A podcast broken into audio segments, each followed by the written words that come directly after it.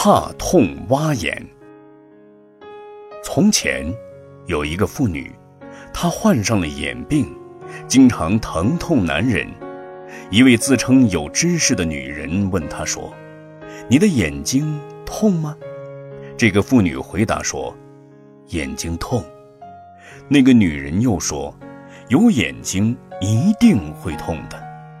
我的眼睛虽然现在不痛，却也很想把它挖去，防止以后眼睛痛。”旁边的人说：“眼睛如果在，也许有时痛，有时不痛；眼睛如果没有了，会痛苦终身的。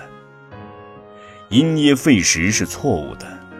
有些愚痴凡夫听说富贵是衰败患难的源头，于是就畏惧了，索性就不布施，害怕如果布施的话。”以后得了果报，富贵起来便会开始衰败患难，变得更加苦恼。